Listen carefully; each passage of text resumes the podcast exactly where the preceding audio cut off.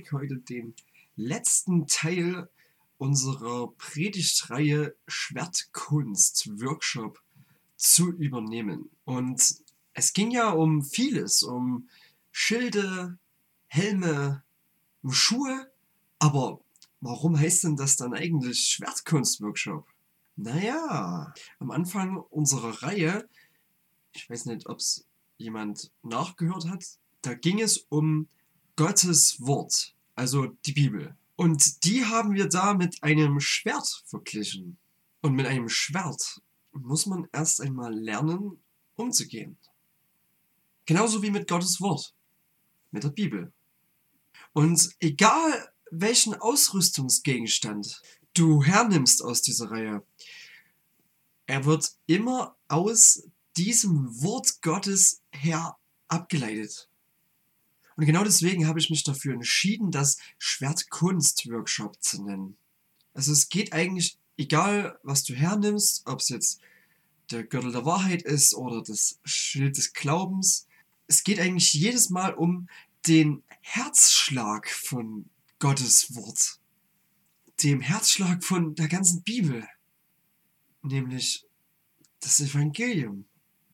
Das ist am Ende des Tages alles, worum es sich dreht. Und anhand dessen, wie die Predigerin oder der Prediger, die hier waren, ihren, ihre Predigt, also ihren Ausrüstungsgegenstand quasi hergeleitet haben, daran erkennt ihr den Kampfstil der Predigerin oder, dem, oder von dem Prediger. Also Kampfstil, so haben wir es ja hier in dieser Themenreihe genannt. Man könnte es auch einfach Theologie nennen. Und es war auch für mich übelst cool, die verschiedenen Herangehensweisen zu sehen, wie die Leute das hergeleitet haben. Und dann, im Grunde genommen führt alles immer wieder zurück zum Evangelium. So war das auch bei jedem. Es ging um Glaube. Es ging um Wahrheit. Es ging um Gerechtigkeit. Es ging um Rettung. Und zuletzt ging es um die Bereitschaft, dies alles zu verkündigen, weiterzusagen, an Menschen zu bringen. Und das Privileg, dass wir zu all diesen Sachen greifen können, dass wir zum Beispiel zu dem Schild des Glaubens greifen können, herausgehen können, um das zu verbreiten, das haben wir am Ende des Tages nur Jesus zu verdanken. Komplett. Einzig und allein Jesus Christus. Weil er stellvertretend für dich gestorben ist. Weil er auferstanden ist und es dir anbietet, in dir drin zu leben. Weil er der wahre Weinstock ist und es uns anbietet, uns dabei hilft, die Früchte hervorzubringen, die diese Welt braucht. Wir sind seine Reben. Genau deswegen können wir diese Sachen alle ergreifen. Und genau um diesen Jesus geht es uns immer wieder. Denn Jesus Christus ist das wahre Vorbild.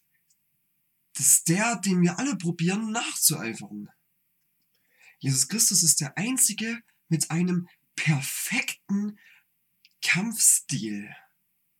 Und ich kann nicht in dein Herz schauen. Und ich weiß nicht, ob du dich dafür entschieden hast, sein Jünger oder seine Jüngerin zu sein. Aber wenn du diesen spannenden Lebensweg wirklich gehen möchtest, dann habe ich für dich heute vier praktische Tipps für den Weg, den du gehst in der unsichtbaren Welt. Und ich nenne das die vier goldenen Evangeliums-Schwertmoves. Ja, cooler Titel. Vier praktische Tipps, wie du mit dem Evangelium auf diesem Weg umgehen kannst. Und ich habe in der Predigtvorbereitung hier dieses Schwert gebastelt. Ähm, könnt ihr hier darauf lesen. Evangelium steht drauf. Genau. Genau, ihr seht es, ist aus Holz, es ist ein Trainingsschwert. Ihr Lieben, wir leben ja gerade in einer spannenden Zeit. Und es ist spannend zu beobachten, wo sind denn eigentlich wahre Krieger des Lichts? Krieger des Lichts, das klingt so abgespaced, aber das trifft eigentlich ganz gut, auf was ich daraus hinaus will. Es ist ein Begriff aus einem relativ bekannten Lied, weiß nicht, ob ihr das kennt. Ähm, genau. Das, was ich damit meine, ist, ist, wo sind wirklich die wahren Nachfolger von Jesus? Jetzt gerade. Denn die werden gerade eben absolut gebraucht. Also, ja klar, so eine Zeit wie jetzt zur Zeit ähm, ist absolut nichts Neues unter der Sonne. Um ehrlich zu sein, waren die meisten Zeiten der Menschheitsgeschichte sogar viel schlimmer als das jetzt gerade. Sogar viel, viel, viel schlimmer als jetzt gerade. Aber das tut ja nichts zur Sache, dass wir trotzdem momentan beobachten können, dass es erhebliche Meinungsverschiedenheiten gibt. Richtige Fronten, die sich herauskristallisiert haben. Irgendwie schwankt gerade dieses Ideal, was so aufgebaut wurde. Du kannst eigentlich an alles glauben. Du kannst eigentlich jeden Lebensweg einschlagen, den du möchtest. Das ist völlig egal. Hauptsache, du tolerierst den Weg von anderen. Hauptsache, wir tolerieren uns gegenseitig, lassen uns stehen und ähm, ja, kann ja jeder machen, wie er will. Und so einfach scheint es ja anscheinend gar nicht zu sein. Momentan können wir uns irgendwie gar nicht so gut stehen lassen mit unseren Entscheidungen, mit unseren Ängsten, mit unserer Meinung. Man kann sich irgendwie doch nicht respektieren. Es geht halt zurzeit um mehr als dein persönlicher Lebensentwurf, deine eigene Meinung. Es ist gerade ein Ringen um Wahrheit. Und genau bei diesem Ring um Wahrheit bekommen wir es irgendwie gar nicht so gut hin, uns gegenseitig nachzuvollziehen, uns zuzuhören, einen Dialog zu führen. Und das ist an vielen Stellen unglaublich problematisch momentan. Wir haben uns im ersten Teil dieser Themenreihe unter anderem mit demjenigen beschäftigt, der Zwietracht in der Welt sieht. Und wir können momentan beobachten, wie ganz viel von dieser Zwietracht aufblüht. Und ich bin Gott übelst dankbar, dass wir hier in dieser Runde sitzen können, weil ich weiß, dass wir verschiedene Ansichten haben und verschiedene Resümees ziehen, wie wir diese Zeit momentan beurteilen. Verschiedene Ansichten haben, wie man sich jetzt gerade verhalten sollte. Einheit ist ein sehr zerbrechliches Gut. Und gerade jetzt, in dieser Situation, zum Abschluss dieser Predigtreihe möchte ich euch nochmal zurufen. Unser Kampf richtet sich nicht gegen Wesen von Fleisch und Blut, sondern gegen die Mächte und Gewalten der Finsternis, die über die Erde herrschen, gegen das Herr der Geister in der unsichtbaren Welt, die hinter allem Bösen stehen. Wir kämpfen nicht gegen Fleisch und Blut. Wir kämpfen nicht gegen Menschen. Menschen sind, sollten nicht das Ziel unseres Zorns sein. Es gibt einen anderen Grund, warum gerade so viel Zwietracht herrscht. Es gibt einen Grund, warum gerade so viel Streit herrscht. Es gibt einen Strippenzieher. Und gerade jetzt, in dieser Zeit, ist es unglaublich wichtig, dass wir dieses Evangelium hochhalten und nicht einfach in die Ecke legen, sondern gerade jetzt müssen wir uns Gedanken machen, wie kann dieses Evangelium von Jesus Christus in unserem Alltag Gestalt annehmen. Und ich rede nicht vom Evangelium als irgendwas Abstraktes. Was ist denn das Evangelium? Das ist ein Wort für all das, was Jesus Christus für uns getan hat, was er für dich getan hat. Zusammengefasst, diese gute Botschaft, die Verkündigung von, für, von dem, was Jesus gemacht hat, das, das Evangelium auf Griechisch, Evangelion. Und das ist ein Begriff für all das. Wie können wir, wenn wir das als Beispiel nehmen, wenn wir das betrachten, wenn wir diesen Jesus als Vorbild nehmen, wie kann das in unserer Praxis Gestalt annehmen? Diese Frage sollten wir uns stellen. Gerade eben ist eine riesengroße Chance, im Glauben zu wachsen. Egal wie es in den nächsten Monaten laufen wird, irgendwann wird Corona mal entspannter werden. Und dann werdet ihr, werden wir alle schlauer sein und dazugelernt haben. Mehr gelernt haben darüber, wie wir in solchen Phasen funktionieren, wie Menschen funktionieren. Wir können gerade darüber momentan viel lernen. Und gleichzeitig ist es jetzt gerade eine Zeit, wo wir als Nachfolger von diesem Jesus übelst viel Verantwortung haben. Deswegen lasst uns mal einen Blick werfen auf diesen Jesus. Und wir können uns ihn als Vorbild nehmen, weil er wirklich perfekt war. Sein ganzes Leben, seine ganze Haltung war durchdrungen von Gottes Wort. Jesus ist selbst mit einem Psalmengebet auf den Lippen gestorben. Das war das Letzte, was er gesagt hatte. Und genau deswegen müssen wir, müssen wir uns genau anschauen, wenn wir Nachfolger von diesem Jesus werden wollen, wie war sein Kampfstil? Wie ist er aufgetreten? Wie er im Namen steckt von Jesus Christus, war Jesus der Messias. Das kommt vom hebräischen Masia, das bedeutet der Gesalbte. Quasi der, der von Gott auserwählt ist. Und auf Griechisch heißt der Gesalbte Christus. Das hat nichts mit dem Gekreuzigten zu tun. So haben wir das mal im Religionsunterricht gelernt. Das ist völliger Quatsch. Das bedeutet einfach auf Griechisch Messias. Christus. Jesus Christus. Jesus der Messias. Und in diesem Kontext der Zeit haben Leute auf einen Messias gewartet, um einen ganz besonders verheißenen, von Gott gesalbten. Und wie wir wissen, ist dieser Jesus, dieser Messias, ja mit voller Macht aufgetreten. Und hat den Römern mit seiner brachialen Stärke gezeigt, ja hier der Boss ist. Und er hat mit seinen Jüngern Jerusalem im Sturm erobert. Und hat jahrelang regiert mit ihnen zusammen. Und hat die ganzen Römer rausgeschmissen aus dem Land. Und alle haben ihm zugejubelt und haben gerufen, Jesus! Jesus! Ach nee, warte mal. Das war ja ganz anders. Jesus ist ja gekommen und hat den Leuten gezeigt, wer der Größte unter ihnen ist, indem er ihnen gedient hat. Dieser menschgewordene Gott hat anderen Menschen die Füße gewaschen. Dieser Messias ist von den Leuten angespuckt, verprügelt, ausgezogen und an einem Kreuz umgebracht worden. Und irgendwie hat damit keiner so wirklich gerechnet. Aber gerade über diesen Weg hat Jesus den größten Sieg der in der Geschichte der Menschheit errungen. Den größten Sieg von allen. Und er hätte es auch nur für dich gemacht.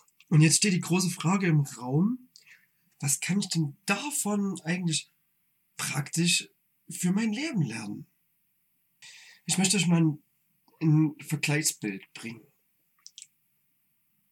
Wir waren ja letzte Woche auf Rüstzeit in Silur. Genau. Und dort gab es ja verschiedene unglaublich coole Workshops. Unter anderem einen Schwert Kampfworkshop. Und das hat mich ganz besonders gefreut, weil ich ähm, am Anfang übelst lange hin und her überlegt habe, wie ich diese Themenreihe hier nenne, ähm, noch vor dem ersten Teil, und mich dann doch für Schwertkunstworkshop entschieden habe. Und dann gab es da diesen Schwertkampf-Workshop und das hat wieder super gepasst. Ich habe mich echt übelst gefreut und natürlich konnte ich mir das nicht entgehen lassen. Das war einfach nur perfekt. Und bei diesem Schwertkampf-Workshop wurden vier Basic-Hiebe erklärt. Die vier einfachsten Angriffe, die jeder Schwertkämpfer drauf gehabt hat damals. Da gab es natürlich noch viel mehr, aber das sind so die, die, das Minimum, so die ersten Einstiegsvier. Und die sind im Grunde genommen ziemlich easy. Da gibt es einmal den Dachschlag, den wird man über die, über die Schulter quasi von oben nach unten ausführen. Und dann gibt es genau 90 Grad versetzt den Zwerg, weil er quasi so auf einer Höhe ist von einem Zwerg. So ungefähr so. Und den macht einen seitlichen Hieb. Und dann gibt es den Ochsen, der kommt von oben angestürmt. Und das ist ein von 45 Grad von oben kommender Schlag. Das ist so irgendwie so der, dieser, dieser Basic-Grundschlag, mit dem, mit dem Wissen von diesem Schwerthieb wird jeder Junge geboren. Den kann jeder Junge instinktiv, wenn er einen Stock in der Hand bekommt. Und genau 45 Grad von unten kommt, da gibt es den Eber, das ist der vierte quasi. Wie ein Eber, der auf dich zugesprungen kommt und in deine Seite reinspringt. Das ist der Eberschlag. Genau. Und das sind so die vier Grund-Basic-Hiebe. Also einmal von oben, einmal schräg von oben, einmal von der Seite und einmal schräg von unten. Das sieht ziemlich einfach aus, aber der Vadim hatte uns dazu noch oder im Vorhinein erklärt, dass die Leute damals, gerade die Schwertkämpfer um diese Zeit herum, durchschnittlich viel durchtrainierter waren, als wir das heute sind. Und dass die mit ganz viel Rüstungsgegenständen und schweren Kettenhemden und Panzerungen viel wendiger umgehen konnten und viel wendiger kämpfen konnten, als wir das im Durchschnitt heute könnten. Wir sind durchschnittlich einfach viel lauriger als der damalige Durchschnittsmensch. Und auch wenn diese vier Schwerthiebe ähm, oder vier Angriffe total einfach aussehen, haben wir auch ohne Rüstung schon gemerkt, dass das total viel Übung in der Praxis braucht und wenn es darauf ankommt, gar nicht so einfach ist, richtig zu reagieren. Und es braucht Übung, Übung, Übung. Da waren diese zwei Stunden von dem Workshop nichts. Das hat mich erinnert an das Gespräch mit der Luise über den Schild des Glaubens. Und auch den die ganze Zeit hochzuhalten, ist gar nicht so einfach. Ein Schild ist ziemlich schwer und auch dafür brauchst Übung. Genau wie im Geistlichen den Schild des Glaubens hochzuhalten. Gar nicht so einfach ist. Das muss man trainieren. Je mehr man trainiert, umso besser kann man den oben halten. Und jetzt lasst uns mal diese vier praktischen Angriffe mit einem Schwert, diese vier Basics, mal spiegeln in die geistliche Welt. Lasst uns einmal einen Vergleich ziehen. Und wie ich euch angeteasert habe, quasi mal, und wie ich euch angeteasert habe, mal diese vier goldenen Evangeliumsschwert-Moves ausführen. Und auch diese vier sind im Grunde genommen Basics. Im Grunde genommen ist das, was ich euch jetzt erzähle, die Basic von jedem Nachfolger oder Nachfolgerin von Jesus. Und trotzdem sind die gar nicht so einfach anzuwenden. Und trotzdem brauchst du in der Praxis einfach Übung. Und genauso wie es damals einen übelst gut durchtrainierten Körper gebraucht hat, um ein guter Schwertkämpfer zu sein, genauso brauchen wir einen guten, durchtrainierten inneren Menschen, einen unsichtbaren Menschen, um geistlich fit zu sein. Wir brauchen geistliche Muskeln, um gut mit Gottes Wort umzugehen. Und für mich als Theologe ist es momentan schwierig zu beobachten, wie manche Menschen mit Gottes Wort umgehen und das in dieser Zeit oder an diese Zeit anwenden. Und wie manche Menschen Gottes Wort einfach falsch auslegen. Falsch auslegen. Kann man das wirklich sagen? Ja, kann man. Es wird in vielen Punkten einfach aus dem Kontext völlig falsch abgeleitet und falsch angewendet. Und das hat fatale Folgen. Das ist wirklich nichts, was man so einfach irgendwie im Raum stehen lassen kann. Und deswegen ist es mir ein großes Anliegen, dass wir lernen, damit umzugehen. Wenn man in der richtigen Welt einen, seinen Körper aufbauen will, dann trainiert man den, indem man Gewichte stemmt oder Übungen mit Eigenkörpergewichten. Und ein großer, große, eine große Rolle spielt dabei auch die Ernährung. Oder Ben, habe ich recht? Vollkommen? Vollkommen. Okay. Bei geistlichen Muskeln kommt es dann zwar auch auf die Ernährung drauf an, gute geistliche Ernährung, aber im Grunde genommen funktioniert das ganz anders. Also wie er wirklich geistliche Muskeln aufbaut, da gibt es ein Schlagwort dafür. Das heißt Buße. Man bekommt sie durch den Weg der Buße. Buße ist irgendwie so ein altes, staubiges Wort. Und vielleicht triggert dich das auch an manchen Punkten, weil du schlechte Erfahrungen damit gemacht hast. Aber wir müssen aufpassen, dass wir uns solche Wörter nicht madisch reden lassen und nicht madisch machen lassen vom Feind. Weil gerade solche Sachen oft einen unendlich tiefen Wert haben. Buße hat einen sehr großen Einfluss auf unser geistiges Leben und bietet uns eine maßgebliche Möglichkeit, unsere geistlichen Muskeln zu trainieren. Und gerade deswegen müssen wir aufpassen, dass wir solche Wörter oder solche Begriffe nicht ähm, zu gering schätzen. Gerade nicht die Buße. Buße ist nicht nur ein Wort, das alte Christen damals vor 500 Jahren benutzt haben. Gerade in der Buße kommt eigentlich alles zusammen, was wir in den letzten Wochen besprochen haben. Auf ihrem Weg kannst du wirklich zu einem geistlichen Krieger werden.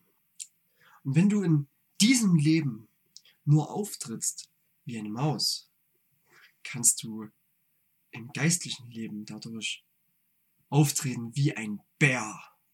Also wenn du ein wirklicher geistlicher Bär werden willst, dann hör jetzt gut zu. Also wie sieht denn dieser wahre geistliche Krieger aus? George Whitefield, eine Predigergröße und Mitbegründer einer Erneuerungsbewegung, die man Methodisten nennt, der hat mal Folgendes gebetet. Gott, gebe mir eine tiefe Demut, einen weise gesteuerten Eifer, eine brennende Liebe und göttliche Motive. Eine tiefe Demut, einen weise gesteuerten Eifer, eine brennende Liebe und göttliche Motive. Und genau diese vier Eigenschaften beschreiben einen wirklichen Nachfolger von Jesus im Ideal. Und genau diese vier Eigenschaften sollten wir immer wieder erneuern, immer wieder im Blick behalten, wie wir gerade dahin eingestellt oder aufgestellt sind. Wir müssen sie trainieren, ausbilden. Wenn ihr in diesen vier Punkten schwach seid, dann könnt ihr schnell umgeworfen werden. Dann ist es richtig schwierig, in der geistigen Welt zu bestehen.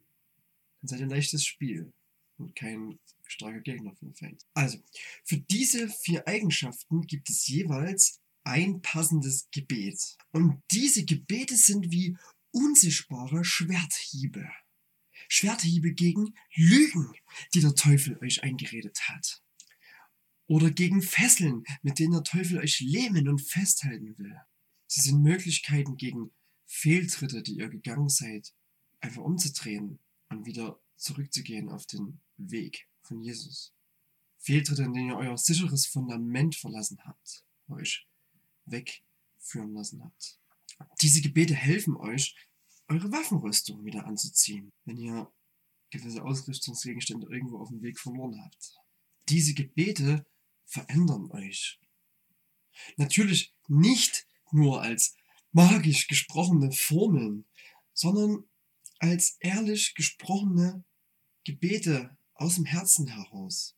Einfach so dreimal dieses, so ein Gebet durchbeten und dann Veränderungen erwarten. Also so funktioniert es im Christentum nicht.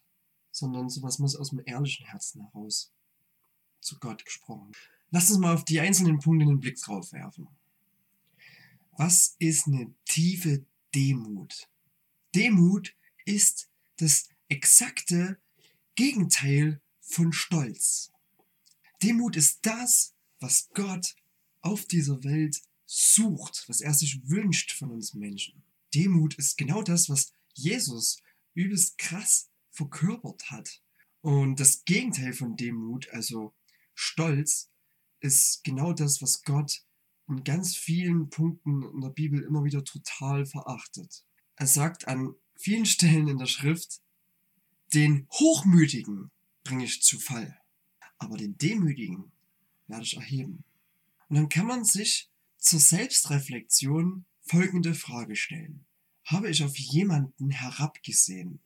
Oder wurde ich durch Kritik zu sehr runtergezogen?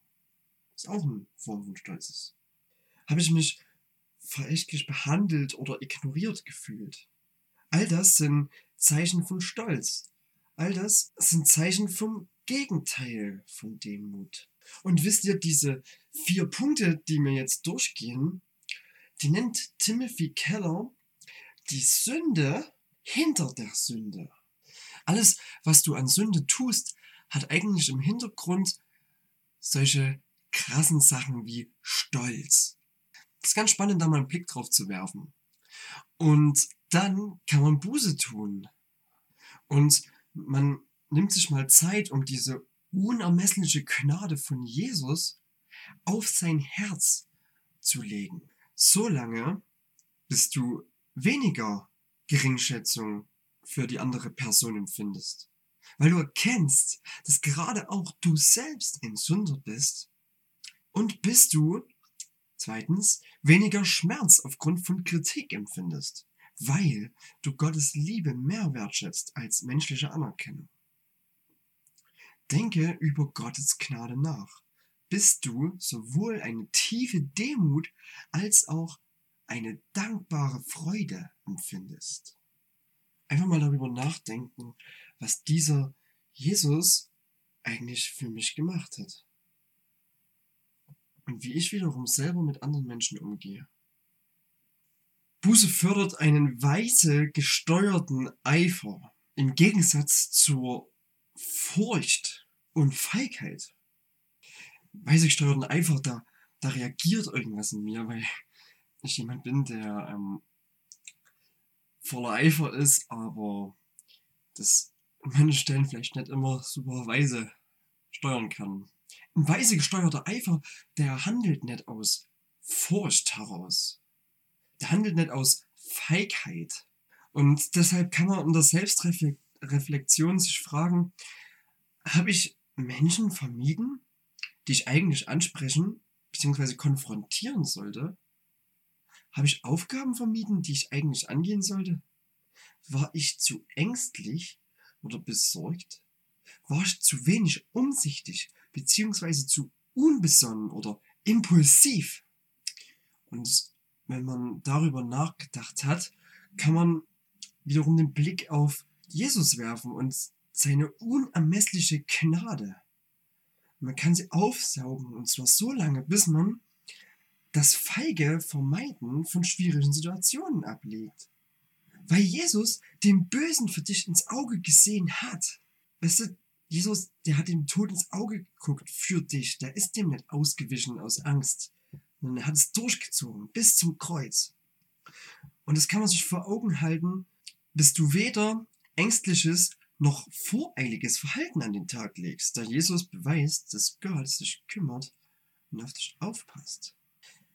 Denke über Gottes Gnade nach, bis du sowohl eine ruhige Bedachtsamkeit als auch einen strategischen Mut an den Tag legen kannst. Eine ruhige Bedachtsamkeit als auch einen strategischen Mut. Das klingt richtig genial. Das ist irgendwie unglaublich attraktiv.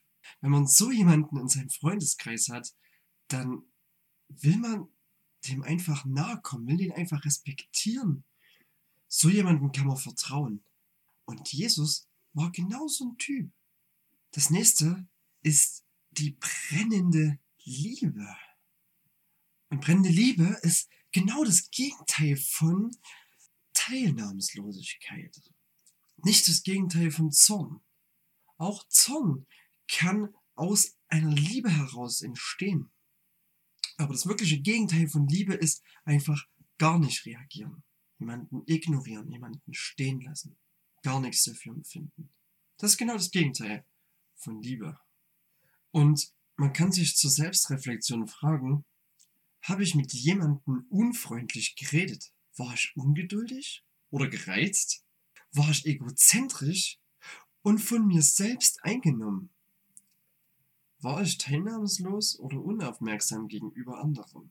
Man kann Buße tun, indem man über die unermessliche Gnade von Jesus nachdenkt, bis du die Kälte und Unfreundlichkeit verlierst, weil du ergriffen bist von der opferbereiten Liebe von Jesus zu dir und bis keine Teilnahmslosigkeit bei dir zu spüren ist, weil du begeistert bist von, dem Unend von der unendlichen Aufmerksamkeit, die Jesus dir schenkt. Denke über Gottes Gnade nach, bis du sowohl emotionale Wärme als auch Zuneigung anderen Menschen gegenüber empfindest.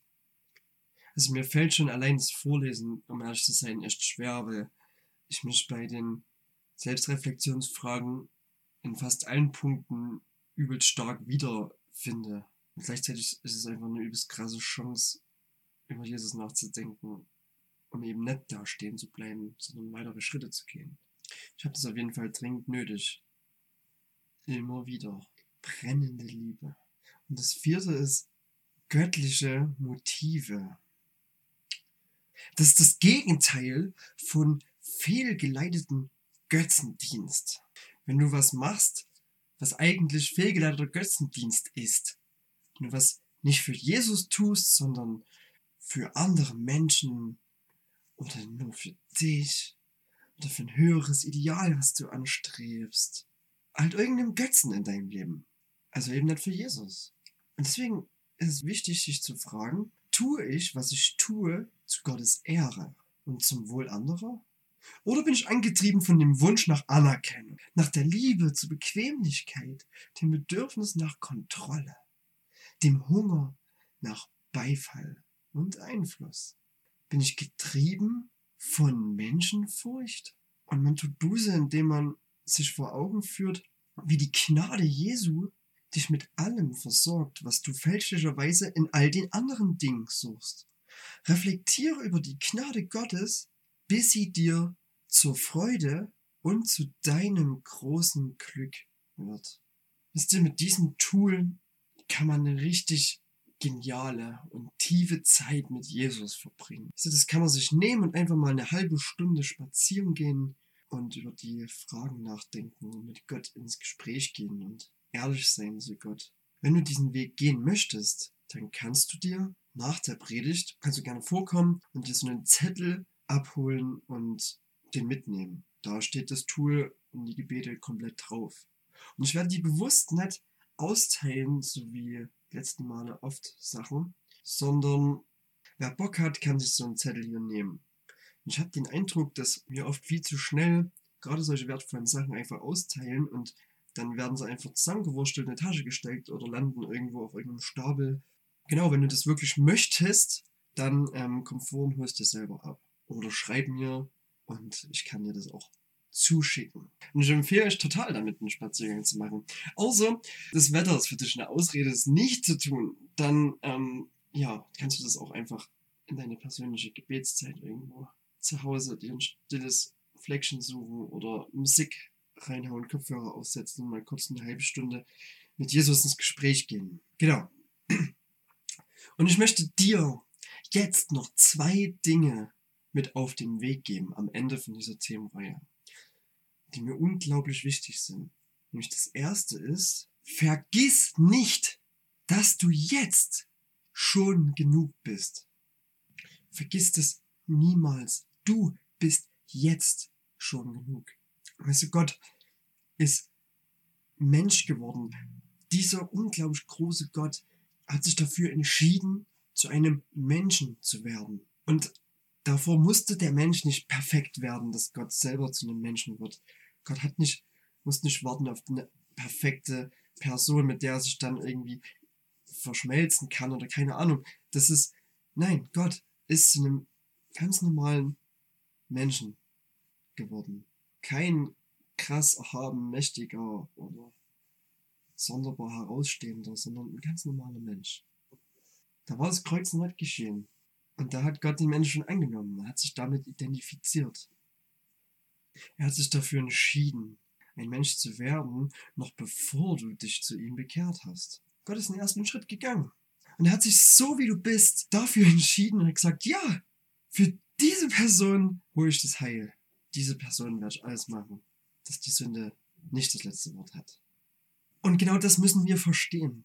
Solche Gebetstools sind nicht dafür da, dass wir uns auf eine nächste höhere geistliche Ebene beten, dass wir uns noch mehr abheben von allen anderen Menschen und uns nach oben abbeten und uns zu einem idealen, übergeistlichen Menschen machen. Nein, eben nicht. Wir müssen das nicht machen. Wir sind schon genug. Wir sind jetzt schon genug, so wie wir sind. Mit unserer Sünde, mit unseren Fehlern. Wenn du denkst, du musst dich erst krass optimieren, dann folgst du ja wieder einem Götzen. Das ist Quatsch. Diesen Weg der Buße, den gehst du nur und einzig und allein nur, weil du diesem Jesus näher kommen möchtest.